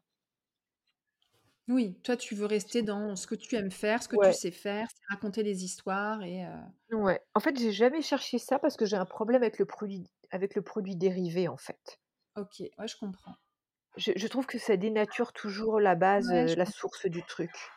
Mmh. Je comprends. Les produits dérivés, c'est quand même toujours un peu moche, hein, quand même. Je bah sais pas. Ouais, ou Ouais, je alors il faut en faire un beau produit et pareil, pas s'éparpiller, ça ça serait Bah encore oui, autre, voilà, ouais, ouais. et heu, mais oui, je fait vois des autocollants. Ça, ça m'amusait. En fait, je fais ce qui m'amuse et les autocollants, ça m'amusait beaucoup. J'ai fait des des carnets d'autocollants que qui ont qui ont plutôt bien fonctionné, heu, chez Nathan aussi. Ça, j'ai adoré faire ça. ouais. Ça s'appelait Stick My Life. Voilà, mais des des vrais objets, heu, dérivés, non. OK Bah, et je dis pas mmh, non pour toujours, hein, peut-être qu'un jour ça arrivera, mais là, pour l'instant, ouais, mais en fait, on est d'accord que ce qui te drive, c'est à partir du moment où ça me fait plaisir, j'y vais. Si Ah ça me fait pas plaisir, j'y vais pas, complètement, complètement. Mais ça, c'est dans ma vie en général. Et mmh, donc avec ton nouveau livre qui est plus, là, pour les enfants enfin pour les enfants, non je redis là, pour les adultes, est-ce que, c'est quoi? C'est un nouveau projet que tu es en train de mettre en place qui va t'amener à quelque chose que tu as en tête, ou tu as d'autres projets en tête sur, les Oui, envie de adultes? Est-ce que bah, tu vas envie continuer les enfants aussi? Enfin, c'est quoi les projets, heu, là pour cette année ou même à et plus ben long là terme? et ben là, étonnamment c'est la première fois que j'ai, heu, j'ai bien un projet adulte, mais mais je sais pas encore exactement sous quelle forme, heu ça va se passer, donc j'en parle pas trop pour l'instant et pour le pour le reste, j'attends d'avoir un déclic. Là, je suis pas en train de travailler sur mon prochain livre, en fait. D'accord, Voilà. donc là, tu te laisses le Ouais, temps de oui, ouais. OK, bah, J'ai bien. énormément enchaîné pendant des années. Là, je me laisse le temps de faire autre chose, de et puis, en fait, je suis assez curieuse de ce qui va se passer, justement. Je laisse un peu la vie Mmh. faire. J'ai envie Ouais. de j'ai envie de vivre un peu comme ça en ce moment, de laisser la vie faire. Tu vois ce que je veux Mmh. dire? Ouais, ouais, ouais, ouais. Laisser un peu, heu, tout tout ce que tu as créé là, laisser un peu cette mayonnaise monter là, si on peut parler de mayonnaise, peut-être pas Ouais, puis très de v et puis de voir d'autres idées arriver, de voir p qui pourraient être peut-être ouais. complètement différentes de ce que j'ai fait jusqu'à présent ou, heu, Mmh, complètement. je suis un peu là, je suis un peu en bah, c'est la chance que j'ai de d'avoir des livres qui fonctionnent, tu vois? Je peux, heu, je peux prendre un peu de temps pour c'est même pas réfléchir, c'est é écouter ce qui vient, en fait. Ouais, ouais, c'est, être encore plus dans, ce truc de laisser l'intuition. enfin, Ouais, c'est mon un peu, te objectif moment. aller ton int ton ton intuition, laisser le chemin, un peu se faire, Laisser le le chemin se dérouler un peu se seul, dérouler voir les seul. opportunités, voilà. Parce qu'en fait, ce qui s'est passé, c'est que, ben, tout ce que je t'ai raconté, les livres et cét enfin, c'était pas du tout un plan. J'ai jamais eu le plan, c'était même pas un rêve. Voilà, donc je me dis: «Pourquoi ça continuerait pas? Pourquoi est-ce qu'au coin de la rue, là, ou derrière, sais Oui, pas, dans il y au aurait pas prochain quelque chose virage» de plus grand ou de ouais, plus ou de d'autres enfin de plus grand pas bah, oui, forcément, de juste complètement Ouais, ouais, de complètement inattendu, surprenant, comme cette aventure Mmh. que je n'attendais pas du tout et qui a commencé il y a, vraiment il y a dou 12-13 ans, quoi. Ouais. J'ai envie de m'amuser un peu avec ça. Alors c'est pas toujours facile parce que moi je suis quelqu'un qui aime bosser. Donc tu vois? Mais je veux pas me mettre sur un projet juste parce que j'ai la trouille du vide ou parce que, heu, ou parce que je sais que là ça peut être une recette qui fonctionne. Ouais, là là c'est mon nouveau truc 2023. C'est mon nouveau truc. Je suis un virage. Je suis un virage pour ça un personnellement. virage. Ouais. OK. Ouais, ouais, je vois et mmh, j'aime bien demander, ce qui est mmh, un peu, euh, ce qui peut être un peu difficile dans ton quotidien euh, parce que tu es quand même souvent amené à travailler euh, seul Est-ce qu'il y a des moments qui sont un peu plus durs que d'autres avec ton métier Ou qu'est-ce qui serait le plus compliqué à gérer dans ton métier, tout simplement? Ah, c'est la crise d'inspiration. Ah, Alors ça m'est jamais beaucoup arrivé. Alors évidemment, moi j'ai une chance folle d'être d'avoir une liberté totale dans mon métier. Je, tr- je travaille quand je veux, où je veux. Je peux aller bosser dans des cafés, je peux bosser à l'étranger. J'ai écrit des bouquins en Australie, j'ai écrit des bouquins en Inde. Je, je, je peux, j'ai la liberté ultime en termes de travail, vraiment. Et puis j'invente ce que je veux. J'ai une liberté euh, totale auprès de mes éditeurs, donc c'est c'est juste magnifique et tellement rare. Donc je suis complètement euh, reconnaissante pour ça, ça c'est clair. La, contrepartie, c'est que c'est vrai que c'est un, boulot solitaire. Alors dans cette solitude, il y a des grands moments de solitude. Quand je coince un peu sur un projet ou que ça roule pas exactement comme j'aimerais que ça roule ou que ou que vraiment je suis un peu charrette à la fin et que je passe vraiment la journée à dessiner, et que j'ai vu personne, etc. Ça, c'est pas mes parties préférées. Quoique, sur le dernier livre, j'ai tellement aimé faire ces dessins plus élaborés, etc., que j'adorais aussi être dans cette solitude créative. Donc, c'est très partagé. C'est euh, quand, quand- quand l'inspiration est là, la solitude créative est géniale. Parce que là, c'est vraiment, j'ai l'impression d'être un canal en fait. Tu vois, je réfléchis pas. c'est même plutôt ce dont tu as besoin, j'imagine, dans, ce dans ces moments. Ça, ce sont des moments, mais de connexion, mais là, ça, c'est magique, tu vois. Je me retrouve à écrire des trucs ou à dessiner des trucs qui sont même pas passés par la case euh, mentale. Ça se fait tout seul. Et ça, et après, le, la- le premier jet, en tout cas, après, évidemment, je repasse pour, euh, pour euh, améliorer, mais le premier jet, il se fait tout seul. Et ça, c'est complètement magique. Après, quand je suis dans une phase un peu moins inspirée et que le doute peut survenir, là, c'est pas marrant de bosser seul. Et là, je rêverais d'aller boire un café à la machine à café dans une grosse boîte, quoi. Ou d'aller déjeuner. Eh ben, ça dépend. J'ai pas de recette, heu, j'ai pas de recette miracle. Parfois, j'arrête, je laisse complètement tomber. Mais parfois, il me faut un moment avant de comprendre qu'il faut que je laisse tomber. Heu, je sais pas, je traverse des phases pas très cool, heu, puis après je suis euphorique quand ça revient. Voilà, puis après quand le livre est fini, je me dis, heu, parfois non ça parfois je me dis: «Ah là là là là, mais ça y est, c'est fini, je l'ai rendu, mais j'aurais pu faire ça et ça et ça et j'ai oublié de raconter ça et ça et ça». Voilà, donc ça passe par des phases. C'est sûr qu'en travaillant seul, on n'a pas la soupape de pouvoir échanger, de pouvoir. euh, Mmh, Moi, j'échange, à, ouais, à part trois ou quatre rendez-vous édition au fil de la création d'un livre, j'échange pas avec mon entourage. ouais. J'en parle pas. Je demande l'avis de personne. Je, je, je me fais complètement confiance. C'est, c'est euh, confiance en moi et confiance en mon éditeur. J'ai pas besoin de, de demander des avis externes. Je me renseigne pas, je me documente pas. Tout vient de, tout vient de ma tronche en fait, et de mon cœur. Ah, Donc mmh mh. heu, voilà, mais il y a des moments, ouais, ben, il y a des moments d'incertitude, il y a des moments de est-ce que, heu, est-ce que je me répète pas un peu? Est-ce que je suis toujours drôle? Moi, ça me fait du bien quand quand j'entends que les bouquins sont drôles parce que à la fin, souvent, ils me font plus rire. Tu vois ce que je veux dire?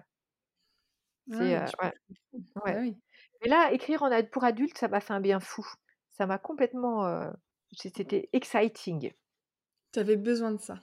J'avais complètement besoin de ça, de recréer des personnages qui avaient rien à voir, de de de, Ouais, de créer des scénettes, de et puis de passer des messages à aux adultes, de ouais.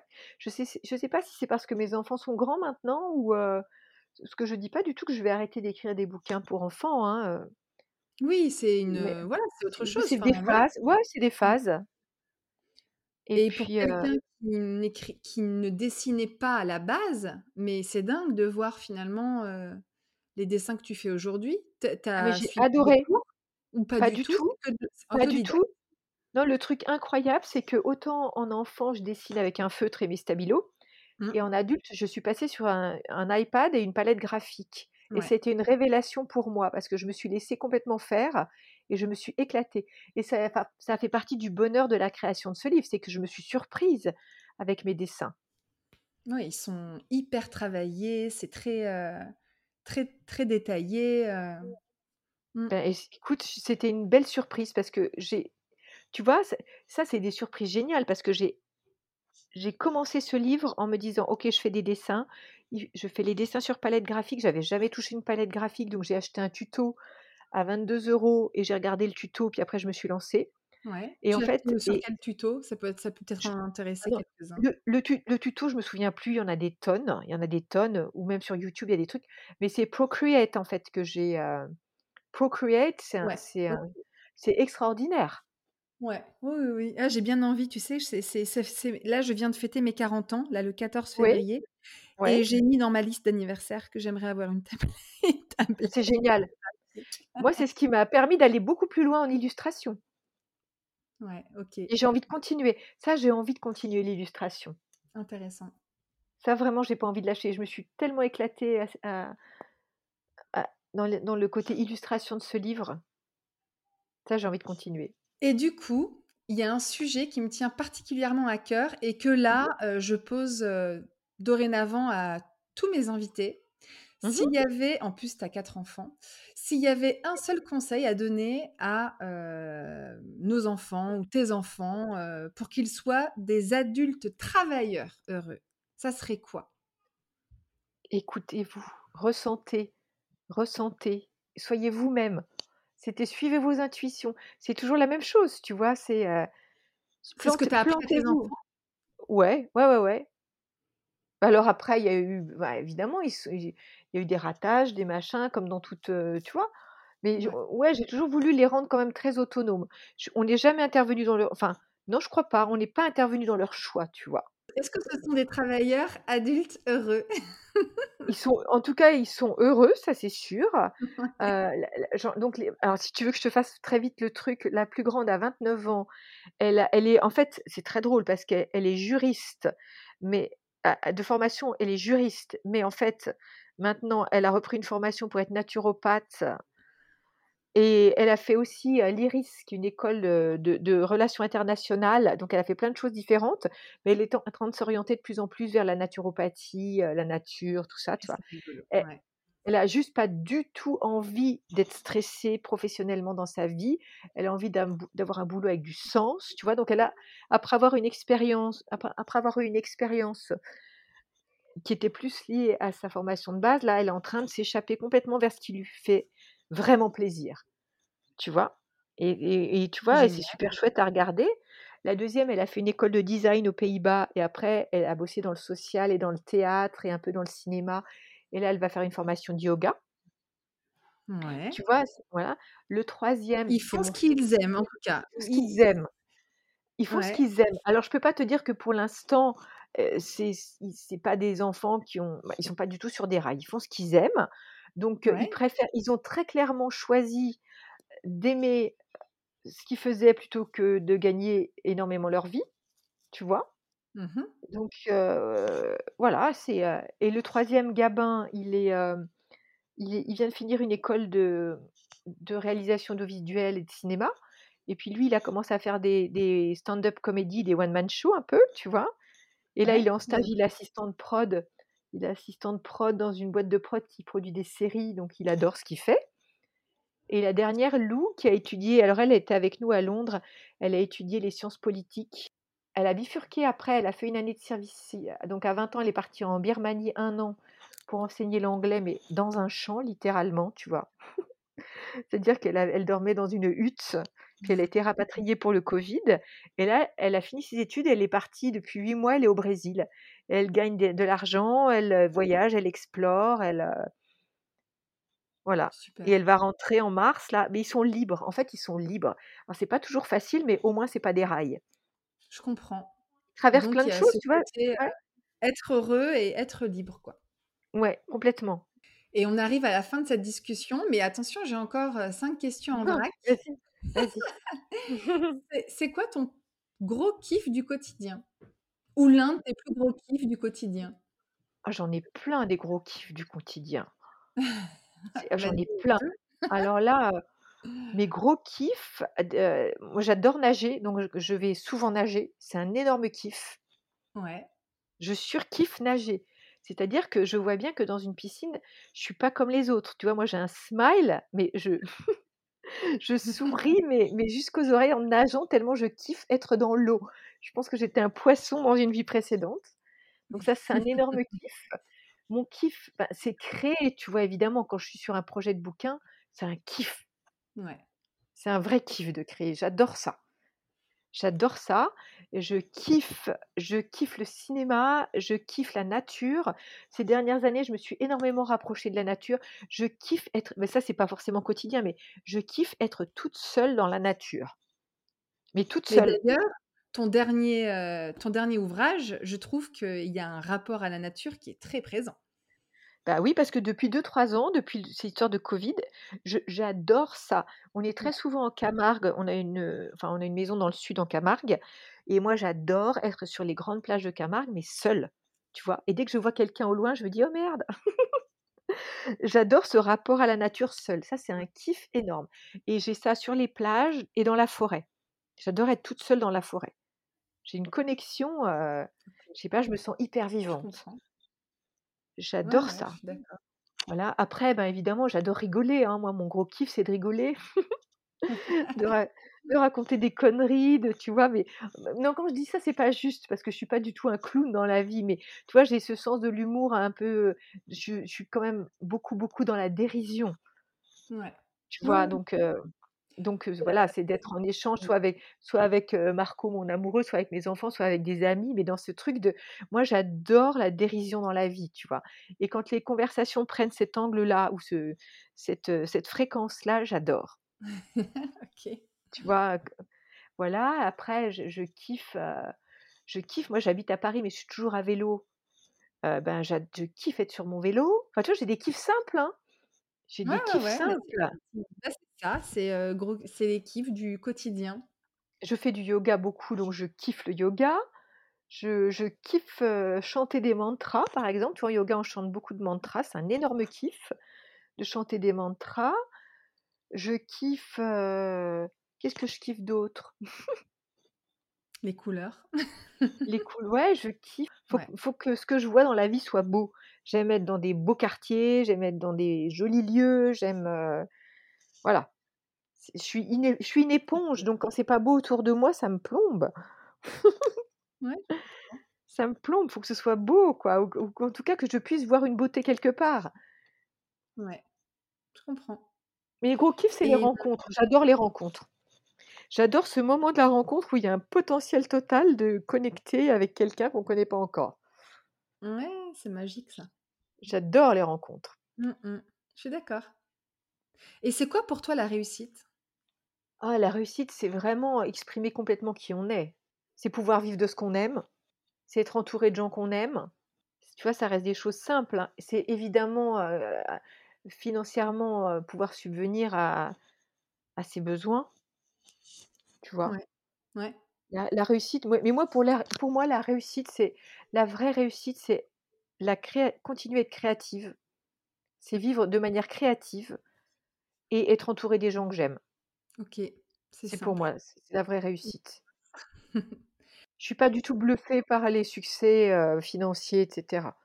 Je suis pas. que hum, on m'a fait changer. Enfin, au départ, je posais la question en demandant c'est quoi pour toi le succès? Et en fait, à chaque fois, on rebondissait en me disant alors, bah, succès, ça veut dire ci, ça veut dire ça. Moi, j'ai plutôt en tête la réussite. Qu'est-ce que ça veut dire? Et en ouais. fait, du coup, maintenant, je dis la réussite parce qu'effectivement, le succès, tout de suite, il y a cette connotation un peu euh, euh, ouais. financière, en fait, je trouve. Moi, la réussite, pour moi, la réussite, c'est vivre exactement comme j'ai envie de vivre. C'est-à-dire de manière libre, créative, dans la joie, l'amour, la rigolade. Voilà, c'est ça la réussite. Donc je suis en plein dedans en fait. Je suis en plein dedans. hein, Euh, ouais, sûr. franchement, moi j'adore ma vie. hein. Et la réussite aussi, c'est, tu vois, c'est la réussite, ça passe aussi vachement par la réussite familiale. De, de, euh, Mais bon, ça c'est des sujets un peu plus touchy parce que je sais bien que ça s'est pas donné à tout le monde, tu vois. Mais moi j'ai, tu veux dire que tu arrives Non, à mais tu vois, je, je... ça fait moi, ça fait 34 ans que je suis avec le même euh, homme qui est le père de mes enfants, tu vois.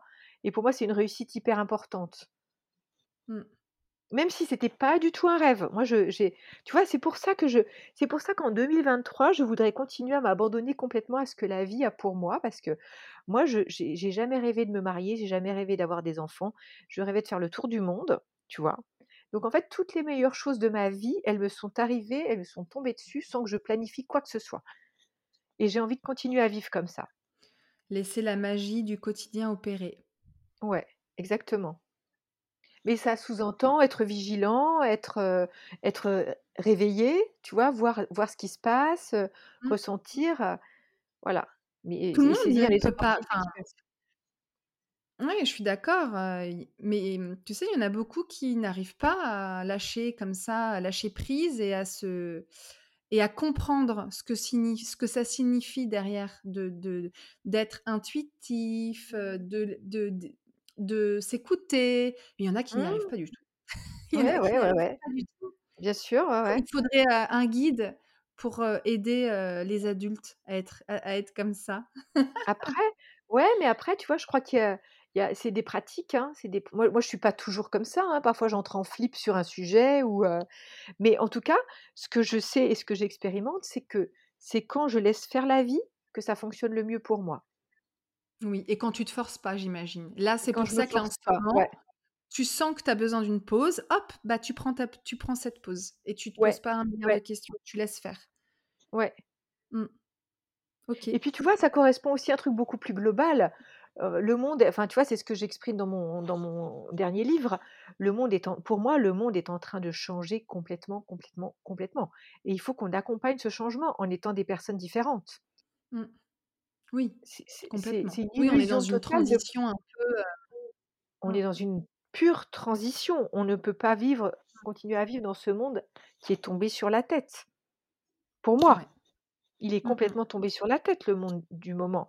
Les valeurs sont on on encense les mauvaises personnes, les valeurs de succès sont pas les bonnes. Voilà, donc heu, voilà et moi j'ai choisi un de de d'aller et de créer de plus en plus ce monde auquel j'aspire pour moi, pour mes enfants, pour, heu Mmh. et je sais que je suis entourée de gens qui vont aussi dans cette direction et et voilà et donc ça veut dire moins de pression.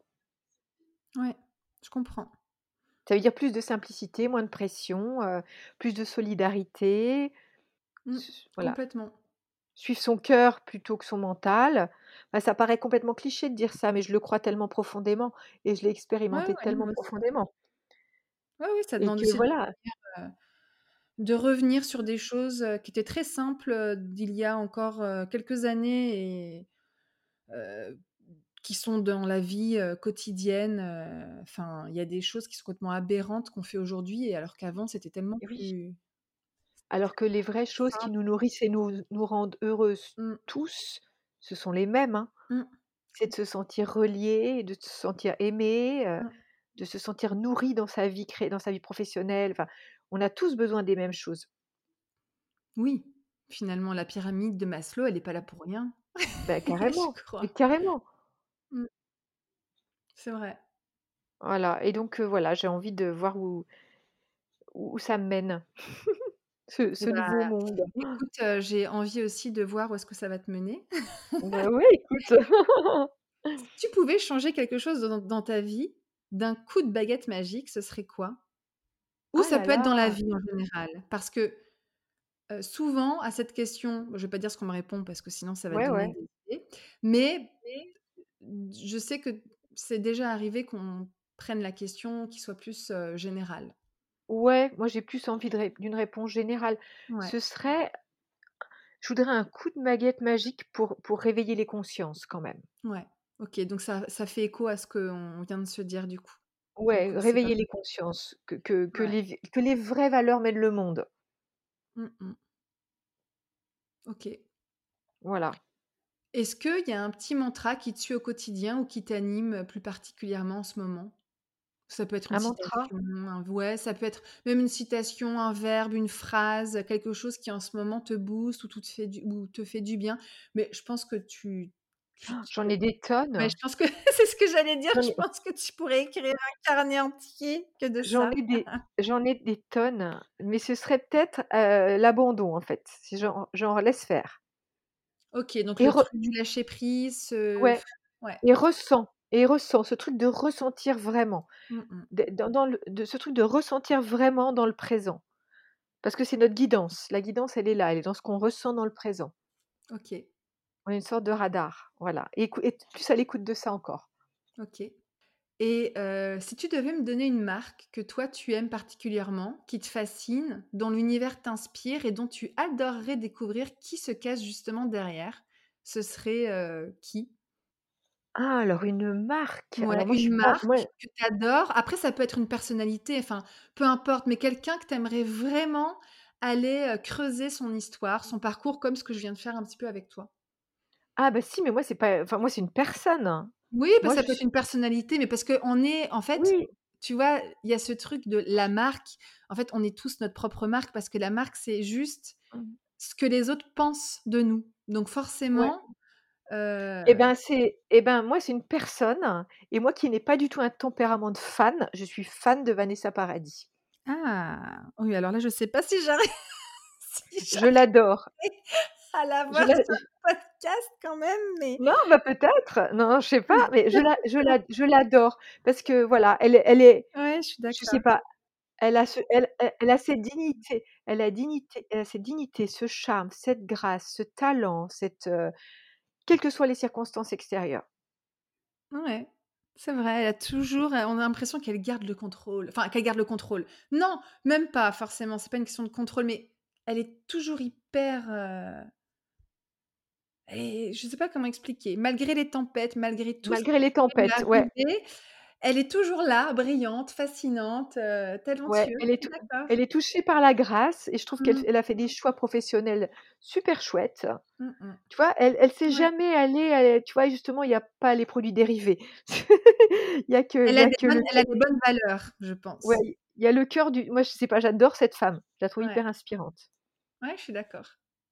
Et on finit par la question signature du podcast. Est-ce qu'on peut Oui, dire alors normalement je dis: «Est-ce qu'on peut dire que tu es bien dans ta marque?» mais ça voilà, c'est: «Est-ce que tu es bien dans tes baskets?» quoi, hein, en gros c'est ça et je pense que la réponse e elle est évidente, mais c'est ma question signature, voilà. oui, non, mais moi je mais mais j'ai beaucoup travaillé, hein. Faut pas croire que je suis que je sois née comme ça, hein, c'est un travail.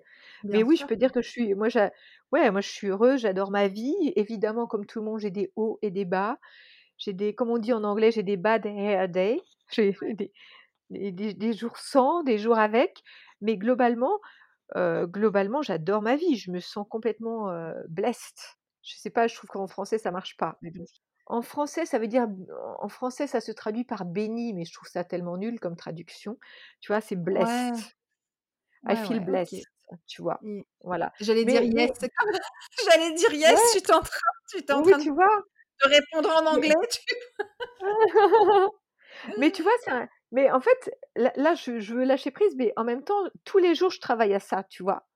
tu travailles à ce quoi? Je À ce, travaille sur à mmh ma vie, je tra je travaille sur ma vie tous les jours, à résoudre des à résoudre les trucs que j'ai encore à résoudre, à essayer de comprendre les trucs que j'ai pas compris, à essayer d'ouvrir encore plus le cœur, tu vois? Tous les jours, je travaille là-dessus.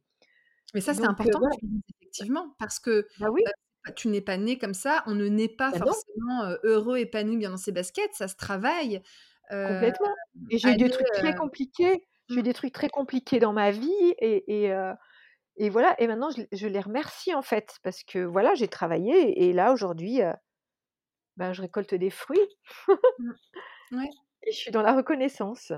et Et bah, là, génial. aujourd'hui, tu vois, par exemple, aujourd'hui, c'était un peu mou mou, quoi. Il faisait tout gris dehors, j'ai passé un Ah week-end ouais, génial parce que j'ai fêté mon anniversaire, mais j'ai eu un petit contre-coup, du coup, parce que c'était trop cool. Mais ouais, non, mais c'est ça que je veux passer comme message aussi, c'est que ça se tra moi, en fait, ma créativité, c'est ma vie. Tu vois, les livres, c'est un joli. élément, mais mais Mmh mh. mais mon travail, c'est ma vie. Et puis un jour, ben, les livres vont fonctionner. Là, pour l'instant, les livres fonctionnent très bien et j'espère que ça va continuer. Puis il y a d'autres moments où certaines choses fonctionnent bien et pas d'autres et voilà et et c'est une histoire de rééquilibrer tout ça et heu et de créer la vie que j'ai envie de mener. Ouais, c'est aussi une histoire d'alignement. Complètement, ouais, Mmh. Quand on est voilà, aligné, les planètes s'alignent, heu, carrément. C'est être soi, en fait. s'alignent automatiquement et c'est chouette. Ouais et c'est hyper sympa de travailler sur sa vie. Beh, oui, surtout quand on arrive à travailler sur sa vie et qu'en même temps on arrive à gagner sa vie avec ça, Bah avec, heu ouais, ouais, ouais, ouais, ouais mmh, génial. Bah, écoute, en fait, juste dans le dernier truc, parce que beaucoup ah de oui, gens pensent qu'ils n'ont pas. Moi, ce qui, ce qui me, me rend triste, c'est que beaucoup de gens pensent qu'ils n'ont pas de pouvoir, alors qu'on a un pouvoir infini sur tout dans notre vie. Mmh c'est intéressant. On a, C'est-à-dire? Bah, on a un pouvoir sur qui on est, qui, on choisit d'être, on peut tout changer. On a un, un pouvoir sur la fréquence qu'on diffuse dans le monde et donc ce qu'on attire ou ce qu'on n'attire pas. On a un pouvoir de, de- et ça c'est vraiment le sujet de mon dernier livre, on a un pouvoir de, de changement dans le monde. C'est-à-dire qu'en termes de consommateurs et de citoyens, tous nos Ouais. actes, tous nos actes ont un impact. Donc on peut décider de, de créer au fil de nos actes un monde qui nous plaît. On a un pouvoir infini. Mmh. Et moi, je suis souvent triste parce que je me rends compte que des, beaucoup de personnes pensent qu'elles n'ont pas de cette puissance. Ouais, je suis d'accord. On est des êtres super puissants. Ce qui me rend triste, c'est que je me rends compte qu'autour de moi, enfin, les- beaucoup d'humains pensent qu'ils n'ont pas de pouvoir sur leur vie, sur le monde. Et moi, je pense tout le contraire. Je pense qu'on a un pouvoir complètement infini sur soi, pour commencer. On a un pouvoir tous les jours par nos choix, notre façon d'être, etc. De, de, de créer la vie dont on a envie, en fait. Et puis, on a un pouvoir sur le monde par nos actes de consommation, par, euh, par tout ce qu'on est, tout ce qu'on fait, tout ce qu'on dit, tout ce qu'on achète. On a un pouvoir énorme. Mmh mh. Et donc, ça, c'est c'est le sujet de mon prochain livre. On peut, on peut le créer tous ensemble, ce monde dont on est beaucoup à rêver pour l'instant. On est, on est des êtres puissants et pas impuissants comme on essaie de nous le faire croire. voilà, c'est un peu mon, mon message. Bon, bah, on a fini cette session décortiquage. Merci Super. à toi Françoise. L'idée, c'était de décortiquer et je pense qu'on a bien compris, heu, que, heu, bah, tout le cheminement qui t'a amené à cette vie aujourd'hui. Mhm. Génial, génial, Donc génial. heu, donc je suis hyper contente. Heu, merci vraiment de Bah, merci à toi. si on Bah, souhaite en savoir plus sur toi ou, heu heu, où où est-ce qu'on peut retrouver, ton univers? Donc j'imagine évidemment dans les librairies. Mhm. Ouais. Voilà. Tu as un compte Instagram aussi? Oui, j'ai un compte Instagram. Alors, tu as vu, c'est bien avec un Z. hein. Oui, c'est bien avec un Z, mais il me semble que j'ai commencé avec un Z et après que j'ai twisté avec un Ah, S. peut-être.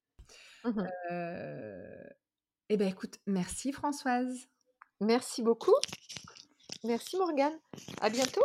Ouais, à bientôt. Au revoir, bonne soirée. Bonne soirée. Et voilà, encore une sacrée pépite dans la boîte. Je remercie mille fois Françoise pour cette discussion tellement inspirante sur la simplicité de la vie.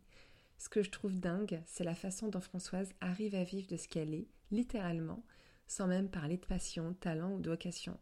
D'ailleurs, son chemin n'est absolument pas tracé et elle s'émerveille déjà de ce qui n'est pas encore arrivé.